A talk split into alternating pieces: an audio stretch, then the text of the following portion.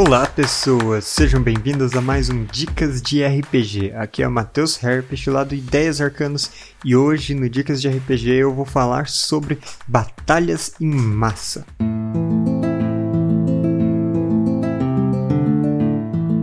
O Dicas de RPG é um oferecimento da Bardos Shop, bardosshop.com.br.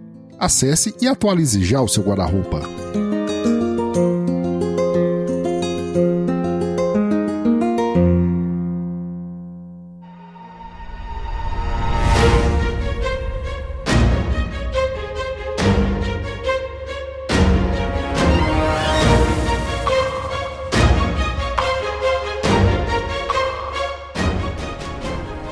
Não são os seus combates típicos de 5 aventureiros contra 5 ou 10 monstros ou um, um número relativamente pequeno, e sim batalhas que envolvem dezenas, centenas, milhares de soldados, de combatentes em cada lado do exército, variações de tipos de combatentes, efeitos ambientais, estratégias diferentes e, quem sabe, reforços de último instante, e, claro, muitos objetivos diferentes nessa batalha. Tudo isso é um assunto muito complexo e que eu não vou esgotar aqui hoje, então já fiquem avisados. Muitos RPGs trazem batalhas em massa como uma mecânica separada do combate padrão, como quase um minigame dentro de um RPG voltado para os combates individuais. Isso acontece porque geralmente as batalhas em massa não são o foco dos RPGs, sim de wargames, obviamente, mas muitas vezes durante as nossas aventuras épicas a gente acaba se colocando em situações em que as coisas não serão resolvidas em um duelo individual, e sim em um combate de exército contra exército. São aquelas situações em que o Lich inimigo cria um exército de mortos-vivos e só toda a reunião dos reinos consegue enfrentar esse exército. Para, enfim, depois dessa batalha, os aventureiros chegarem no chefão. Ou quando estamos jogando uma simulação de uma batalha histórica, legiões romanas contra formações de batalha gregas, disputas nas trincheiras da Primeira Guerra Mundial, Humanos contra as máquinas num cenário futurista? Uma invasão alienígena? Ou clássicas batalhas medievais simulando livros ou séries como Vikings ou O Último Reino? Então, para falar um pouco mais do que as batalhas em massa precisam, a gente primeiro precisa de um sistema como ponto de partida. E eu vou usar, como exemplo, o sistema mais popular de todos, Dungeons and Dragons, quinta edição. O D&D não tem um sistema de batalha em massas muito esclarecido. No guia do mestre não tem nada, no guia do jogador não tem nada. Existe um Unearthed Arcana com uma tentativa de criar um sistema que é bastante parecido com o sistema de combate. Em vez de nível de desafio, ele tem um equivalente para os exércitos, ele tem mecânica de moral e todas as outras coisas necessárias para simular batalhas. Mas é um Unearthed Arcana, é algo que foi testado e que talvez não tenha sido incluído nos livros até agora. Então, como em Dungeons and Dragons não tem nenhuma mecânica dessas, a gente precisa emprestar de outro sistema.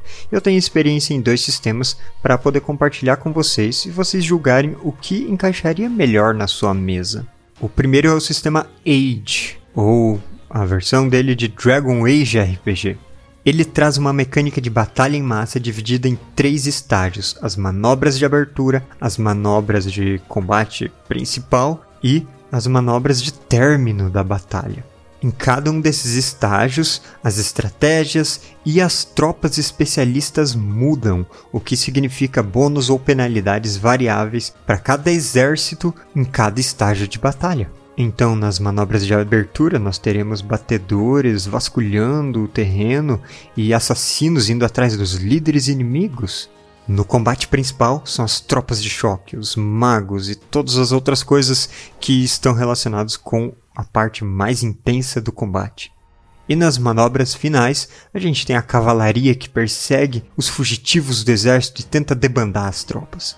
Cada exército tem a sua própria ficha de combate também, com um valor de liderança e um valor de estratégia para o seu combatente principal, para o seu comandante do exército. E essas habilidades vão ser usadas nas jogadas para decidir quem leva a melhor do combate. Então, nesses três estágios, quem vencer dois deles leva a melhor na batalha final, derrotando o exército inimigo com o que quer que isso signifique. Agora, outro sistema que faz isso de uma maneira bem legal é Savage Worlds, que eu sou sempre a favor de roubar regras para todos os sistemas que tem. E se você estiver roubando regras demais de Savage Worlds, eu recomendo jogar Savage Worlds de uma vez só. Nele, as batalhas em massa são resolvidas de maneiras diferentes. As regras de Savage Worlds elas costumam ser mais fáceis de você entender como funcionam. Basicamente, você olha o lado do exército que tem a maior força, que tem maiores números mesmo, e você dá a ele um poder de 10. O outro exército você compara em relação a esse com a força maior e dá um poder menor. Por exemplo, se uma tropa tem 10 mil soldados e a outra tem 7 mil, aquela com 10 mil soldados vai ter força militar 10 e a com 7 mil soldados vai ter força militar 7. Você faz essa continha fácil. A partir daí, você vai fazendo jogadas de conhecimento de batalha do comandante do exército contra o comandante de exército rival, e quem vencer essa disputa vai reduzir a força do exército oponente. Essas jogadas, é claro, vão ser modificadas por vantagens táticas, por ter tropas especiais ou coisas desse tipo, por estratégias e planos de batalha e também pela diferença da força militar. Então, sempre quem tiver mais tropas vai ter um bônus sobre quem tem menos. E quem vencer vai reduzir a força inimiga. Se tiver um empate, os dois vão perder. E assim a gente vai indo até ou o exército ser derrotado ou a moral do exército falhar. Nesse caso, ele debanda. Isso acontece quando eles perdem marcadores de força militar.